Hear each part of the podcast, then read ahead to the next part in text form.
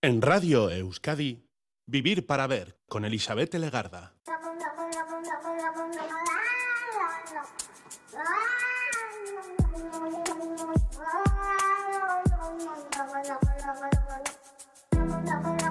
Kaixo, Gabón, bienvenida, bienvenido a esta edición de Vivir para Ver en Radio Euskadi. Hoy saludamos de frente desde estos primeros minutos al día 3 de marzo y lo tengo que decir porque es viernes. Un viernes que nos recuerda la importancia de la audición cuidarla, velar por ella y prevenir enfermedades auditivas que muchas veces tienen mala solución, si es que tienen solución. Este año se nos invita a cuidar el oído y, claro, cuidar así la audición. Se trata de un órgano que nos permite relacionarnos con el medio de una manera esencial. Bien lo sabemos y sobre todo lo valoramos cuando tenemos la pérdida de audición. Importante la detección temprana, a cualquier edad, ¿eh? temprana a cualquier edad. Importante también el detener auditivo tratado por profesionales. E importante confiar en la tecnología y los avances médicos, dejarnos asesorar y dejarnos guiar e incluso adquirir también esos aparatos que nos permitirán escuchar un poquito más. ¿Qué haríamos las personas que apostamos por la radio, por el sonido radiofónico sin tener en cuenta la audición? La escucha activa nos mantiene en contacto, aprendemos y la radio nos ofrece esa opción. En directo o por descarga de audio, la radio necesita de nuestra, vuestra audición. Y todo viene de la misma palabra, audición y audiencia. Cuidar de nuestro aparato auditivo sin abusar el volumen de los dispositivos o incluso el volumen ambiental. Realizar chequeos y cuidar ante cualquier sospecha de pérdida de audición será uno de los objetivos a nivel mundial de este 3 de marzo que estamos despertando. Vamos con un proverbio egipcio, si os parece, que dice, oír es precioso para el que escucha.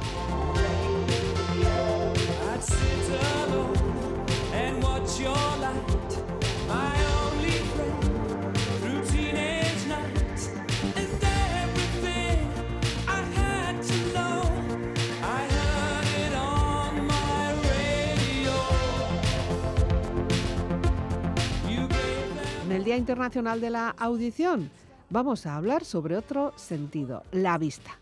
Cuando vemos bien, qué bien vemos, qué bien vamos, pero cada vez somos más las personas que tenemos que recurrir a unas gafas para verte mejor, como diría Caperucita. Gafas de lejos, gafas de cerca, gafas de sol y a poder ser gafas bonitas y que nos queden bien en nuestras caras, a nuestras facciones. De todo esto vamos a conversar con un artesano especializado en la realización y creación de monturas de gafas hechas de madera, gafas de madera. Parece una expresión despectiva, pero es el medio de vida elegido por Iñaki Uribesalgo, responsable de la marca Nardaya de monturas de gafas de madera. Iñaki Uribesalgo, Caixo Gabón. Gabón. ¿Sabes que hace mucho tiempo, mucho tiempo ya que estuvimos juntos? Según mis guiones, estuvimos en el año 2017. Sí, nada más nada menos. Fíjate, necesitamos una canción y nos has elegido esta de Queen, todo un clásico este Radio Gaga. Sí, sí, es que hace tiempo se me ocurrió la idea de montar talleres para gente invidente mm. y bueno, es un proyecto, es una idea que tengo ahí siempre aparcada porque no me da la vida para mucho, entonces digo, bueno, vamos a, practicarlo desde la radio, ¿no? Estamos, eh, nos están escuchando mucha gente que no ve y me gustaría transmitirles el, el proceso de, de fabricación. Uh -huh.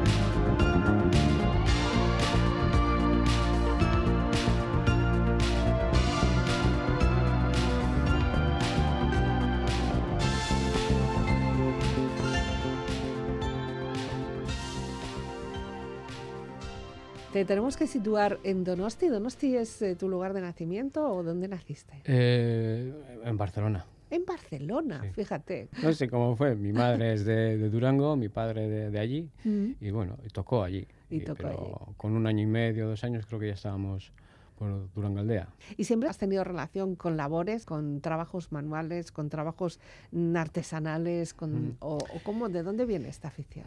Inquietudes, ¿no? Creo que mm. todos nacemos con inquietudes y todos nacemos con ciertas habilidades que hay que... Lo que pasa que luego con, con el sistema educativo que tenemos a veces las perdemos y, mm. y nos vamos por otro lado. Y en mi caso, pues bueno, inquietudes. Pero sí que tuviste contacto con la carpintería cuando eras joven, ¿no? Sí, desde muy pequeño, tanto con la carpintería como con la moda, porque mi madre se dedicaba a la moda y mi padre a, la restauración. Tenía una pequeña carpintería y luego en el barrio también una pequeña carpintería, donde siempre todas las tardes cuando llegaba iba a jugar con el perro que tenían y siempre cogía alguna tabla, algún martillo, algún clavo y, y así un poco empezó el contacto con la madera. Bueno, la verdad es que en la carpintería hay mucho de diseño también, ¿no?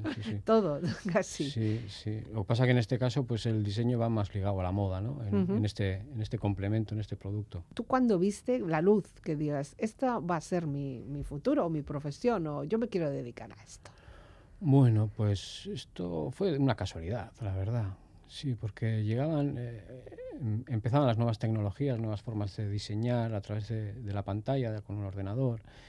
Eh, máquinas de control numérico, impresoras, láseres, demás, y ahí donde yo estaba trabajando no había capacidad de, crecer ni de estudiar. Entonces, eh, mm, bueno, tenía ahí esa, esa, espinita clavada que quería avanzar o crecer personalmente en, este tipo de, facetas y bueno, y dejé, trabajaba en, una empresa de, Abadiano, de mobiliario y, de la noche a la mañana dije esto lo dejo y... ¿Ah?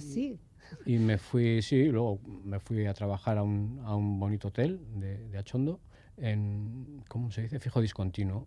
Ah. Solo la temporada de verano. Y en la temporada de invierno pues es donde, donde empecé a salsear más, más en profundidad con mi presente de ahora. ¿no?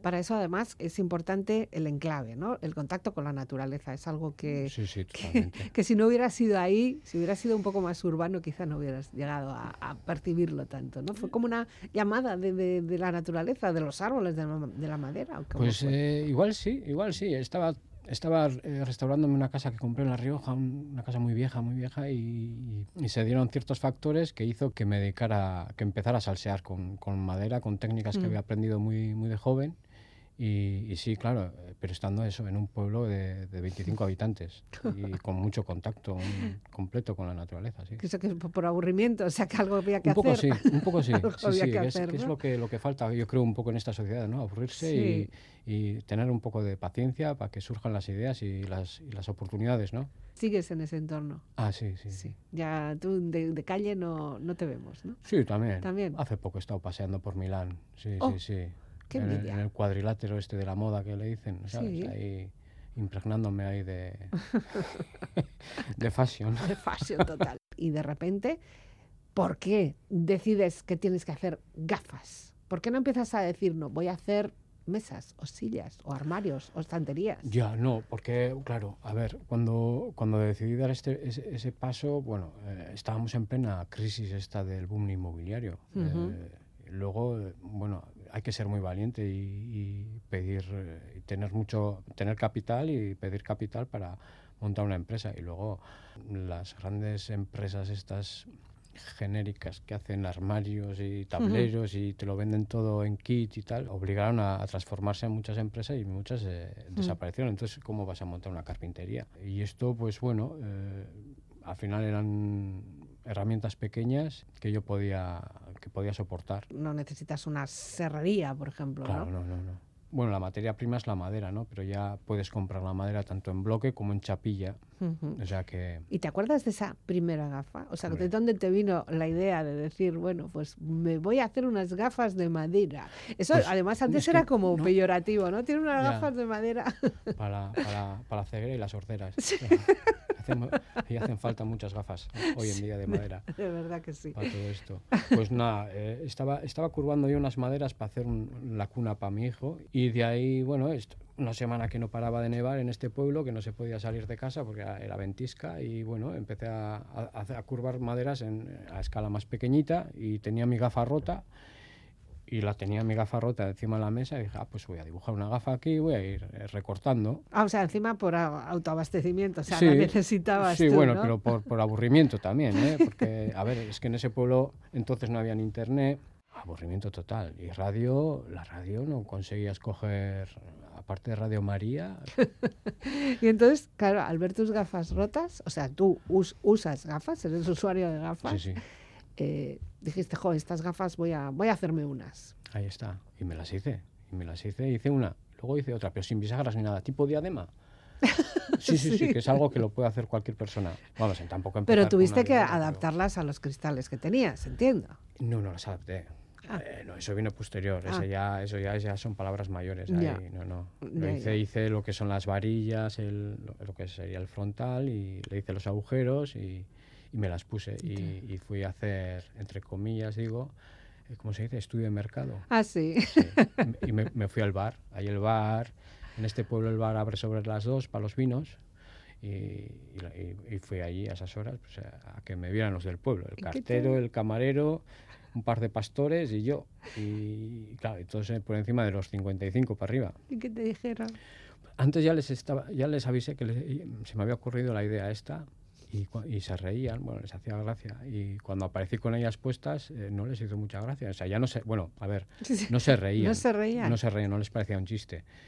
ah, bueno, porque les, parecía, les, pareció bien. Y les sorprendió. Entonces, que a gente de esta edad, eh, de la sierra, que les pueda sorprender con algo así, pues dije yo, esto aquí hay futuro. Paramos un poquito para la música, si te parece, la, y la segunda opción, eh, bueno, pues es la cabra mecánica. Te cuento, te cuento por qué fue esto de la, de la ilusión. ¿Por qué? Bueno, en feria conoces mucha gente y te, tienes muchas situaciones y por lo general te acuerdas de las bonitas, ¿no? Y tuve una clienta en el Yasaldi que se dedicaba a, trabajar en una empresa que hacían estudios de mercado. Y bueno, me compró una gafa, la tía más maja, además una gafa que era la... La estrella, ¿no? No, no era la que tenía la tara. Y le advertió, mira, esta es muy bonita, pero tiene esta pequeña tala, pero claro, oye, es, es hija mía como todas. Ya.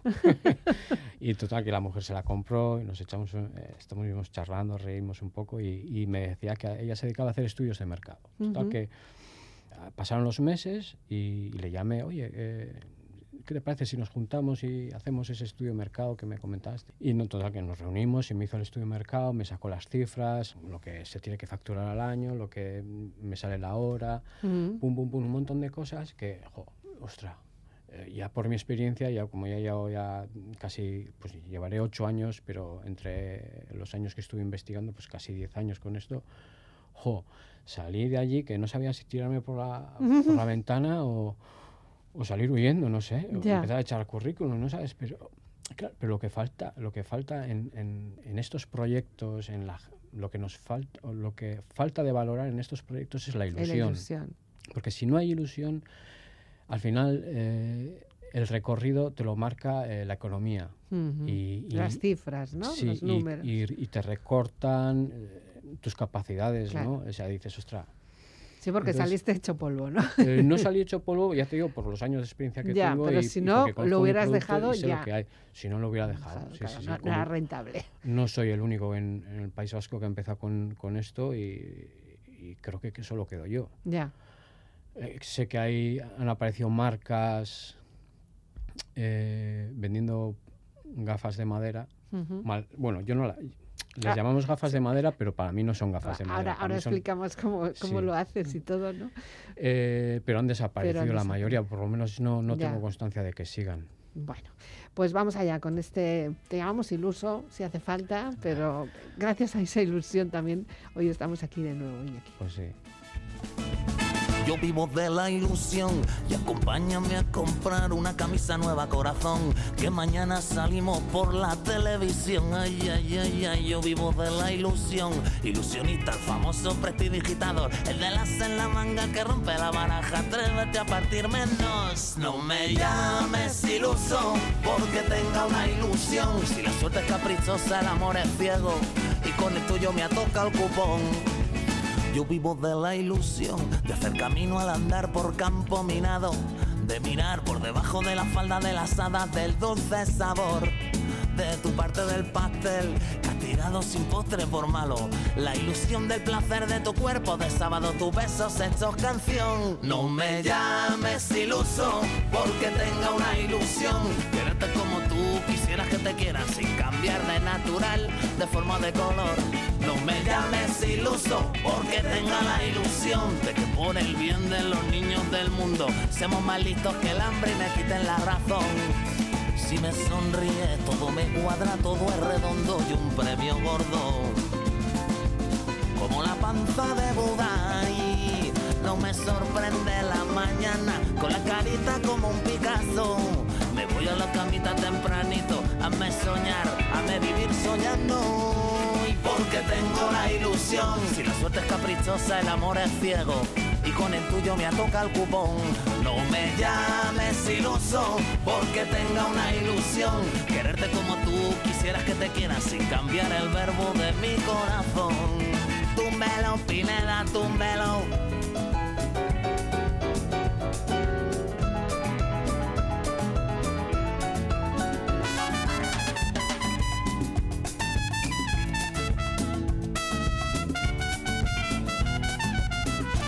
No me llames iluso porque tenga una ilusión de que por el bien de los niños del mundo seamos más listos que el hambre y me quiten la razón. No me llames iluso porque tenga la ilusión. Si la suerte es caprichosa, el amor es ciego y con el tuyo me toca el cupón. Yo vivo de la ilusión, y de vivir de la ilusión, de vivir de la ilusión, de vivir de la ilusión, de la ilusión. No me porque tenga una ilusión. Hazme soñar, hazme vivir soñando. Que tengo la carita como Picasso. No me llames iluso porque tenga una ilusión. Todo me cuadra, todo es redondo y un premio gordo como la panza de no Buda. me llames iluso porque tenga una ilusión. Me- Cuéntame, ¿cómo las haces? Gafas de madera.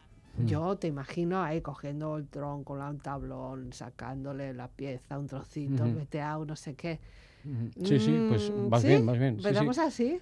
Eh, sí, sí, vas bien. perfecto. Eligiendo la parte Un del- tablón, Sí. eh, metes en sierra, lo reduces a los 5 o 6 milímetros que necesitas. Lo que pasa que, claro, eh, al final la madera tiene vida y con la humedad y los cambios de temperatura ella misma pues se raja. Ya. Entonces, para evitar eso hay que, hay que estabilizarla. Y la mejor manera de estabilizar la madera es comprando la, la madera ya laminada Ujú. que son chapilla, lo que le llaman chapillas, que son chapas de 0,5 milímetros, que yo reúno entre 10 y 14 láminas hasta conseguir el espesor. Ya. Bueno, eh, vamos a aclarar que has venido aquí con una muestra, un, un pequeño muestro. Iba a decir con Sí. todo, pero no tenemos una muestra. Y entonces lo que tienes es esas tablillas que... que- Chapillas. chapillas. Hmm. Vale, vamos a hablar con, con propiedad. Chapillas. No son todas iguales. No, no, no, no. Aquí, aquí la he traído de ébano, A propósito, de nogal y de frenos. Bueno, diríamos que esta sería una gafa ya. sí, ¿eh? Sí. Pero eso, eh, tú lo haces a propósito que sean distintas, que tengan distinto veteado, los pones en orden diferente. ¿Cómo Efectivamente, sí, sí. Eh, suelo poner, para, para conseguir esa estabilidad, Mm. eh, lo que coloco son unas, unas láminas que van en sentido de la beta y las otras en sentido contrario a la beta. Ah, Entonces, eh, digamos que es eh, vas cosiendo las fibras con la ya. cola. Ah, claro. Entonces, eso le da más resistencia a la gafa y, y- y estabiliza. Y pues lo que consigue que, que la, la estructura queda, quede rígida Ujú. y ayude también a hacer el montaje de lentes, de cualquier tipo de lente, tanto lente Ríg- graduada como lente solar. rígidas que no que no lisas, o sea, no tabla, tablón. O sea, Mm, sí, tú- sí, ya yo lo meto en, en un molde, molde contra molde, que ya le doy la curva esa que, nece- que, que ne- se necesita y ya cuando una vez que se ha secado ya se queda pues eh, ya con, con la forma de la gafa y, y, una estructura rígida, dura. Dura. eh, yo me acuerdo cuando la última vez que estuvimos hablando, era importante distinguir, me decías tú, lo que es eh, la curvatura horizontal y la vertical. ¿no? O sea, tenemos una curvatura así como tú me la estás demostrando, pero luego a la vez también tiene Sí, que haber otra, sí, sí, ¿no? sí, sí, sí. Sí, eh, bueno, eh, claro, las, las lentes son redondas, pero son con forma esférica, ¿no? Digamos. Entonces, tanto de forma horizontal como vertical hay que, hay que conseguir que tenga esa curvatura. Ya, porque si no nos quedarían unas gafas como... Eh, sí, muy planas. Muy planas. planas, Hombre, muy- también puede haber modelos de ese tipo, ¿no? Ah, sí, sí. en- en- ya cuando te metes en diseño encuentras lentes totalmente planas y Ya. bueno, hay, hay de todo, sí. Y eso también eh, influye evidentemente a la hora de elegir unas gafas, la cara, dónde van a ir esas gafas. Eh, sí, claro. Es que hay... Ahí tienes que tener truquillos, o sea, tanto el puente como la, uy, perdón, la anchura y todo, ¿no? Eh, sí, bueno, eh, es un mundo. El tema de las caras es un mundo. Eh, ya más o menos cuando te aparece un cliente ya sabes más o menos cuál es la gafa que le, que le Así, puede venir ¿eh? bien. Y ya, O sea, encima eres fisonomista de estos así. Sí, con los años has tenido que aprender. sí, sí, te podría decir, es más, yo tengo, tengo, tengo una, una teoría, bueno, no es una teoría, ¿no? Pero yo sospecho que la gente de- del este de Europa Mm.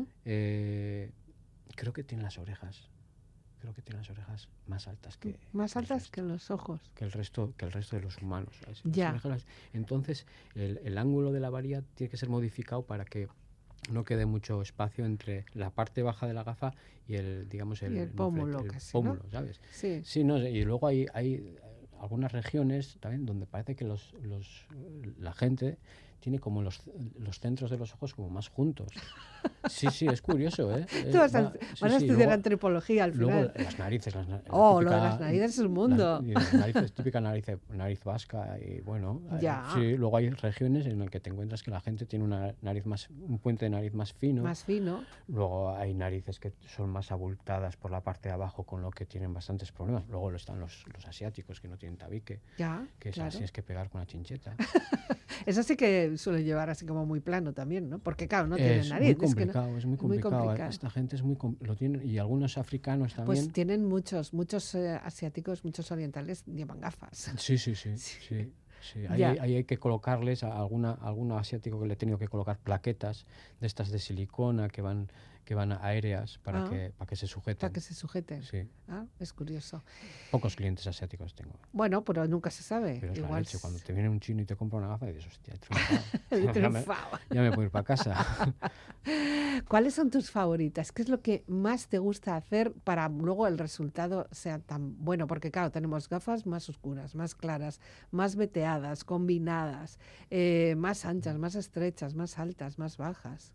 Jo, a mí lo que más me gusta es eh, dar con la madera adecuada, con los contrastes de madera, con Ah. las vetas, con que haya contraste. Eso es lo que más me gusta. A partir de ahí, cualquier gafa. Sí. Cualquier gafa, cualquier diseño. A ver, siempre me gustan los, los retos. Ahora, hay, hay un famoso cocinero de aquí que trabaja con, alguna vez ha trabajado con vosotros, no sé si trabaja con vosotros, que me hizo, me dijo, "Eh, quiero que quiero una gafa de este estilo, que me quiero parecer a, a mi amigo Jean-Philippe, un pintor del, año, del siglo XVII. Fíjate.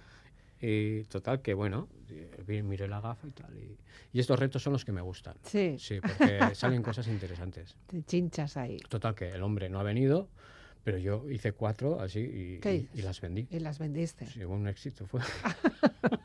¿Y las repites? ¿Eres capaz? ¿Puedes repetir? Sí, sí, sí. Sí, Sí. Sí, porque todos los Pero bueno, uno de, uno de tus retos también es decir que las gafas son únicas, son originales y únicas. A ver, eh, sí, de hecho, po- lo que te iba a comentar antes, para mí no las considero gafas, para mí son esculturas con función óptica, porque todas y cada una pasan por mis manos. O sea, que no hay, un, no hay una máquina que tú haces el diseño, metes en la A máquina, te la aquí y corta y te la lija y te la depura y te la barniza y te- no, Mm. o sea, eso, es, eso no es así. Entonces, están todas tratadas como pequeñas esculturas. Luego, como tengo diferentes moldes, hay diferentes tallas, eh, para mí no son gafas, para mí son esculturas con función óptica.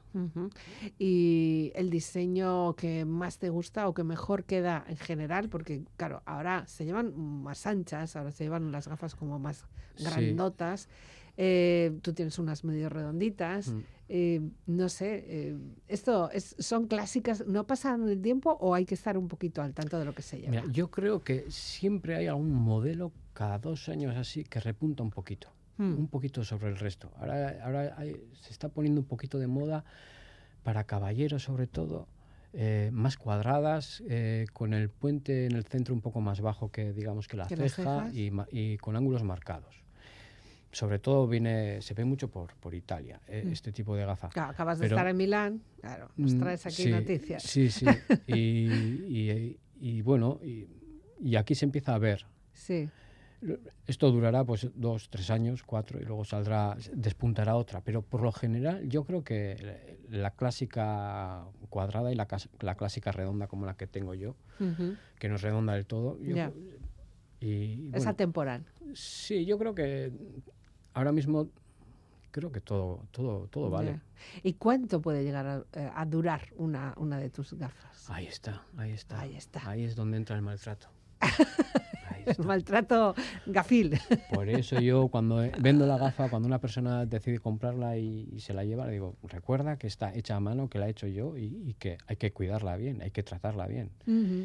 Porque claro, es que depende el uso, que cómo las uses, pues te pueden durar más o te pueden durar menos. Entonces tienen que ir siempre guardadas en su estuche cuando no las estás usando. Por lo general, las gafas que más duran son las que llevan lentes de óptica. Hmm. porque las usas a diario, siempre las tienes puestas. Y las que más sufren son las, las, de quita y las, las de sol, que las guardas eh, en, el bolso, en el bolsillo. El primer día sí que las cuidas fenomenal. Las llevas colgando de la camiseta, pero bueno, en ese caso lo que más sufre es la bisagra. Ya. A no ser que ya seas un, un desastre. ¿Y esto tiene mantenimiento? O sea, tú puedes llegar a, no sé, hay personas que te... A mí me han llegado gafas después de cinco años que, se les ha roto una, una bisagra y, le quito las lentes, las pulo, las vuelvo a barnizar si hacen mm. falta y, y, solo me han pedido que le cambie la bisagra. la gente muy agradecida. Hombre, al final es... No deja, pues es como un mueble de estos antiguos que, que, que se pueden restaurar. Pero tú haces ahí como un trabajo de fidelización. Hombre, es que, jo, que, que, te venga, pues, pues, como tú, cuando me, has vuelto a llamar para una entrevista después de tantos años, que, que, la gente se acuerde de ti, que la gente veas que utiliza la gafa y, ¿no? y, la gente, y me dice, no, es que estoy muy contento. Es que ya. pues, pues, claro. Claro que sí. Lo entregas todo. cuando hay tiempo, claro. bueno, el trabajo de todas formas es minucioso. O sea, que con una gafa te puedes tirar. Cuando dices hay tiempo, ¿Cuánto tiempo te puedes hacer ahí? Yo cuando tengo tiempo eh, me voy a... O sea, intento hacer cosas, algo diferente. Una gafa, que estamos hablando siempre de gafa, pero es una montura, ¿no? sí, monturas, esculturas. esculturas. tus, hijas. Sí, mis niñas. Luego me gusta, me gusta, por ejemplo, ahora voy a sacar una colección en Fresno, es una madera muy clara, con, con grabado en láser, Ahora tengo con, ya lo tengo hecho con ciertas geometrías, pero ahora lo quiero hacer un poco desigual. Eh, no sé. Y... Pero ¿cuánto tiempo? No, me has contestado. ¿Cuánto tiempo te lleva una... Si tengo que hacer una gafa, Sí. Eh, respetando los tiempos de secado, pues eh, serían dos días. Dos días. Sin respetar los tiempos de secado podrían ser tres horas. Pero ¿cómo no vas a respetar los tiempos de secado? No quiero decir que, vamos, al final son... Igual se te salen todas las son, tablas. Son tiempos muertos que te tienes que dedicar a otra cosa. Ah, Prensas, lo dejas ahí hasta el día siguiente y, sigues, sigues con otras cosas. Ya, y para eso hace falta tener un, un mínimo de herramientas en esto no sé si las tecnologías también nos ayudan, si poco a poco hay mejores herramientas o tú siempre trabajas con las mismas. Ahí es donde ahí, ahí hemos llegado, ahí hemos llegado al tema. sí, eh, a ver, eh, sí, las nuevas tecnologías te permiten, por ejemplo, ves estos moldes, ¿no? Sí. Estos moldes, eh, digamos que son esos moldes, los tienes hechos. Sí, para que la gente vea más o menos, haga una idea, son de 8 centímetros por 18 centímetros y un espesor de unos 3 centímetros. Y aquí es el molde macho y hembra. Uno encaja con otro y están un poco curvados. Estos moldes son fáciles de hacer gracias a la impresión 3D. Ah, y son gracias eh, son fáciles de diseñar gracias a, los programas de, diseño. Claro, hay, ah, eh, hay que tener, hay que tener estas herramientas, ¿no? Ya. Que es, cuesta. Eh, pero claro, consigues eh, hacer unos trabajos que de otra manera serían mucho más, más costosos en tiempo.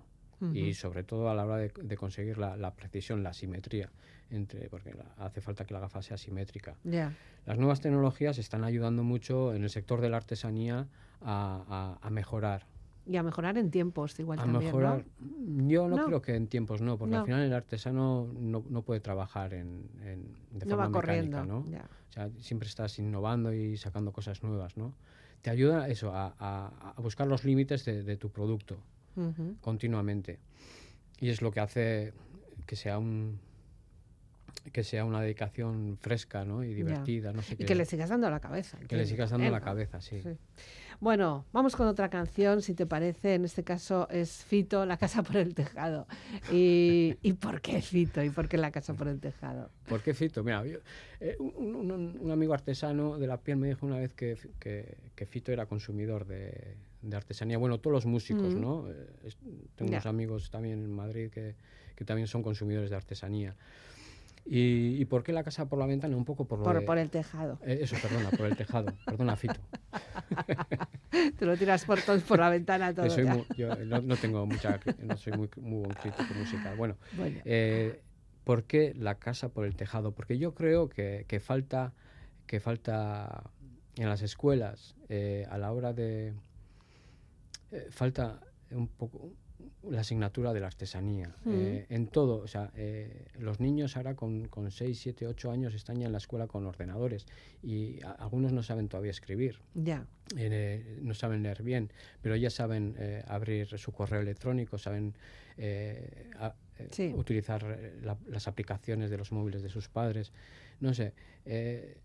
Ahora mismo la era digital, por ejemplo, en, nuestro sector, en en el sector de la artesanía, o sea, las herramientas estas que de las que hemos estado hablando ayudan mucho, pero luego hay un laberinto digital que te roban un montón de horas y de energía que te están realmente maltratando.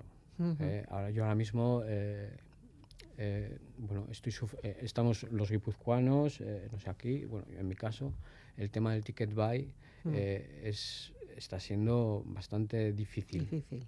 porque digamos que estamos creo que nos están están utilizando Guipúzcoa como, ya la me parece que también, no sé si en Vizcaya. Vizcaya llegará en breve. Como ratoncitos de laboratorio, donde... a ver si funciona. Sí, entonces, claro, eh, cometes errores que son inevitables muchas veces, no por nuestra culpa, sino por culpa de la empresa que genera el software. Bueno, a ver, se dan cosas extrañas. Y, y, y, todo viene con la amenaza de la multa por delante. Ya. Claro, a ver, no puedes trabajar así. encima, encima, señor, siendo autónomos. Ya que no somos empresas grandes que tenemos... Eh, a la sección de, informática que te puede hacer. Claro. Ahora sí, parece que ya empiezo a entender las cosas importantes aquí son las que están detrás de la piel. Empieza donde acaban mis pies. Después de mucho tiempo aprendí que hay cosas que es mejor no aprender. poco me enseñó. Si es por esos libros, nunca aprendo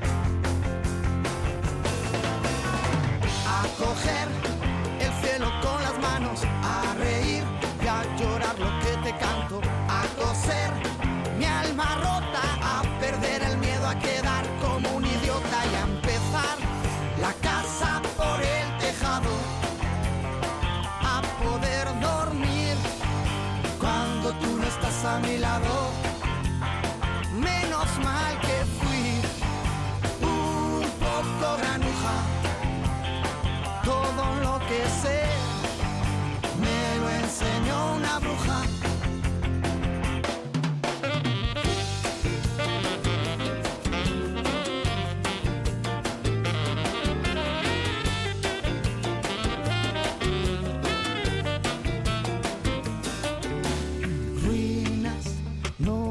por dentro estoy en ruinas. Mi cigarro va quemando el tiempo, tiempo que se convirtió en ceniza. Raro, no digo diferente, digo raro. Ya no sé si el mundo está al revés o soy yo el que está cabeza abajo. El colegio poco me enseñó. Si es por a coger el cielo con las manos, a reír y a llorar lo que te canto, a coser mi alma rota, a perder el miedo a quedar como un idiota y a empezar la casa por el tejado, a poder dormir cuando tú no estás a mi lado.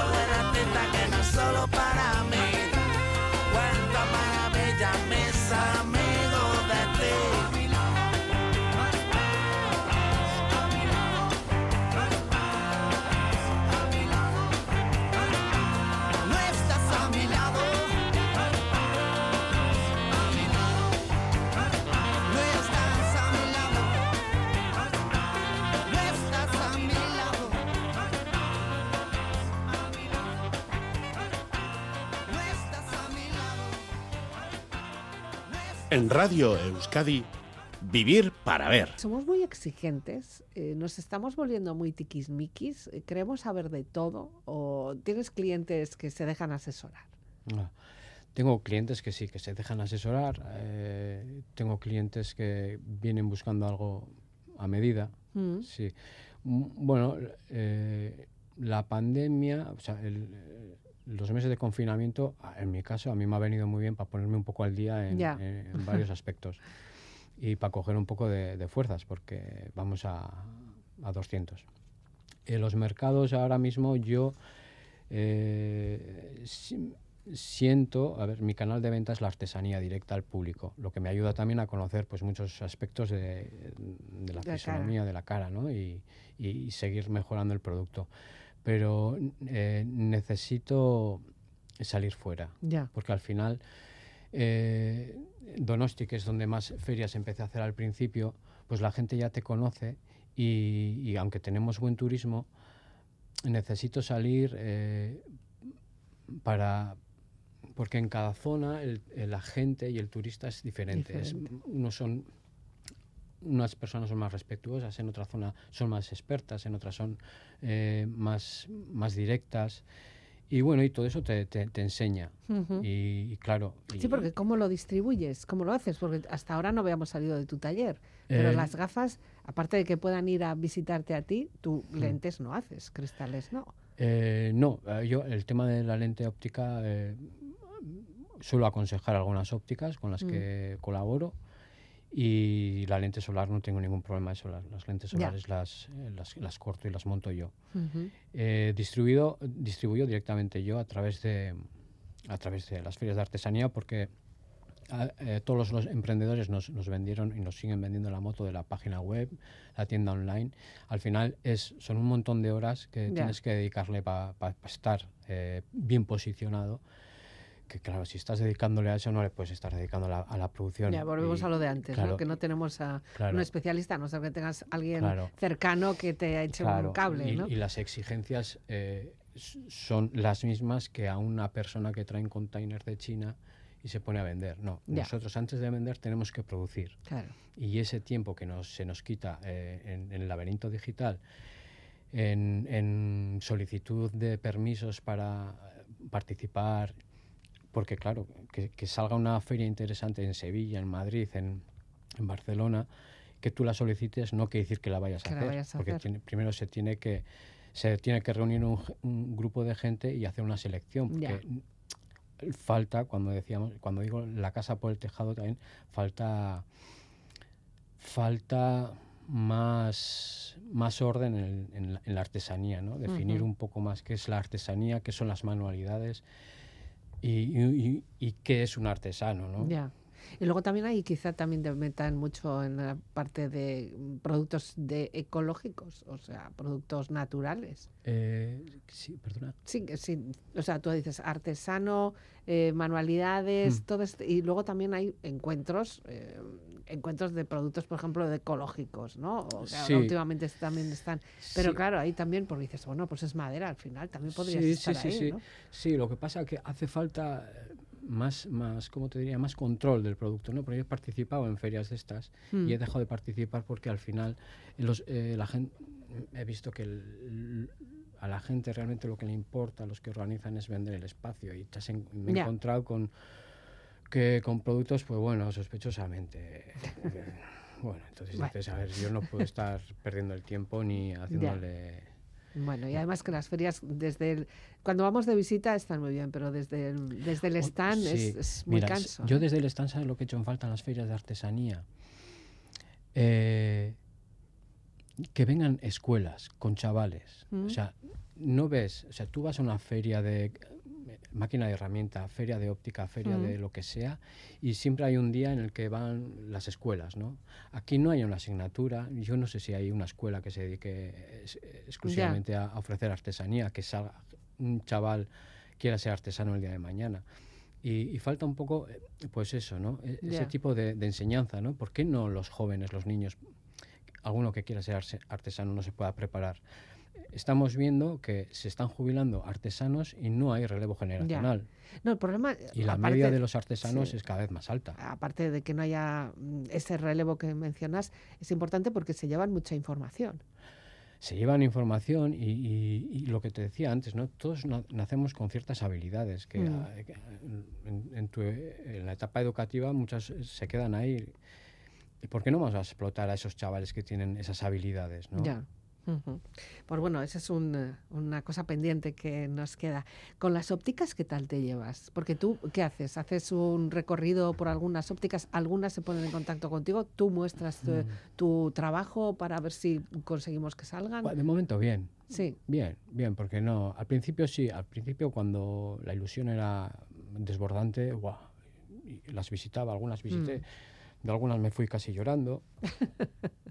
y ya hubo un momento en el que eh, dejé de visitarlas porque mm, aprendía más en la calle, eh, vendiendo al público ¿eh? directamente, que, que, lo que me decían las ópticas, porque las ópticas al final... Ahora mismo son casi grandes cadenas. Te piden o te exigen, sí, lo que se va a vender, pero es que lo que se va a vender luego es que hay, hay mucho gusto en, en, la ciudadanía, ¿no? El público tiene mucho gusto, o sea, una óptica pues se le da bien, depende en, dónde, en qué pueblo, qué ciudad, qué zona, pues un tipo de gafa, pero es que cambias la zona y es que encuentras eh, a, gente que, si alguien quiere ir a visitar ópticas, que no vaya a, que vaya a ópticas independientes donde, donde pueda haber grandes, grandes obras de arte. O sea, hay, gafas que para mí son eso, en acetato, en metal, en, en impresión 3D, que son auténticas maravillas. Ya. Y, y, tú eres, eh, o sea, eres proveedor de unas de ellas ya de fijo. no, no, no, no, no, no, porque... O ellos te, te, te solicitan...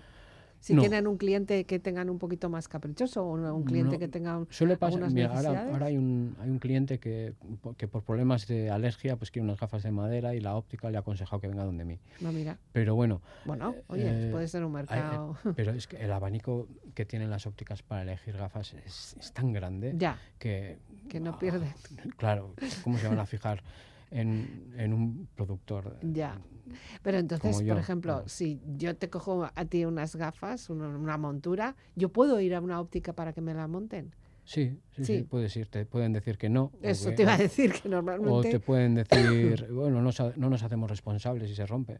Eh, no se suelen romper, Eh, aunque a veces se rompen, porque para todo hace falta tener habilidad. ¿no? Y para hacer el montaje de una lente también, y depende de qué lentes. Pero bueno, yo he tenido clientes con unas grandes, amplias, eh, mucha graduación en, miopía, que es el que han hecho unos montajes perfectos. Lejos, en, Galicia, por ejemplo, que ahí no tengo mucho, muchos contactos y, han quedado bien. Han quedado bien sí, sí. Bueno, no solo tenemos gafas para miopes, también eh, hay gafas de sol. Eh, luego también antes me enseñabas unos Quevedo que llamas, ¿no? Sí, sí. es curioso. Sí, esto es un encargo que me hicieron para, no sé si para un documental o una película, mm. que no sé si se ha estrenado. Bueno, hice y me quedé con, con la Con uno de ellos. muy curioso. Y, y, todo lo que lo que venga, ¿no? O sea, en principio si es un encargo también puedes hacer. Te puedo hacer botones también. Ah, también. ¿Esos botones son tuyos? Sí, tirantes también. Y, y tengo tengo un, vestido a punto de terminar, eh, pero por falta de tiempo no es espectacular el vestido. ¿De madera? Sí. ¿Qué dices? Sí, sí, no precioso. Puede ser. Sí, sí, sí. empezó, empezó siendo una falda para mí. Mm. Pero me, me, vine arriba y dije, jo, pues voy a hacerle... La parte de arriba voy, también. Voy a hacerle escote. Claro. Y, luego ya me cogí un maniquí de estos y tal y dije, voy, pues eh, le voy a hacer el busto. Sí. Voy a hacerle la espalda. Total que, bueno, al final eh, se fue complicando la cosa, me empiezan a, empezamos ya con las ferias y, lo tengo ahí aparcado a ver si... A ver si lo termino. Porque una ilusión, hablando de ilusiones, tengo varias ilusiones. Sí. Un par de ellas. A, ver, ¿cuál? escucha poca gente. ¿Qué? Venga, dale. Bueno, eh, me, gustaría presentarme a un, a un, concurso interesante sobre artesanía, pero fuera de aquí, porque aquí en el País Vasco no, no se celebran. y, y, por qué no... ¿Y por qué no...? A ver, dale. Tengo algunos clientes que eh, algunos son actores, actrices, eh, algún director o guionista, no sé qué y tal. ¿no? Y el otro día le cogí a, a, una de ellas y le dije, a ver, ¿cuándo, ¿cuándo, vamos a, ¿cuándo vais a, hacer una película donde, o una serie potente, pues como fue, fue La Casa esta de, de papel o yo qué sé. Una película como la de Top Gun. Mira que la, la banda sonora de Top Gun... Me hubiera sido. Hubiera, hubiera estado bien. Y que el, el actor principal o, o, todos los actores lleven gafas de madera. De las mías. De las que sean, me da ah. igual que sean mías o de, las, de, de bueno, ya, chico, ya puestos a pedir, pide todo. Tú, tú, imagínate, tú fíjate, el Ray, la, la, la, marca esta, ¿se puede decir la marca? ¿no? bueno, la que... Esas caras. Eh, sí, la que aparece el actor principal en la mm. película esa, el Tom Cruise, eh, son patrocinadores de, de, de motos y de, de coches sí, sí. en los campeonatos más grandes del mundo. Imagínate, fíjate todo lo que venden, en plástico, en metal, montón, sí. en, en, acetatos, en resinas. Imagínate que, que, la gente se tira, se hace con gafas de madera, del fabricante que sea, y la gente se tira a comprar gafas de madera. Uh -huh. ¿Cómo, ¿Cuánto se reduciría la huella de carbono? Bueno.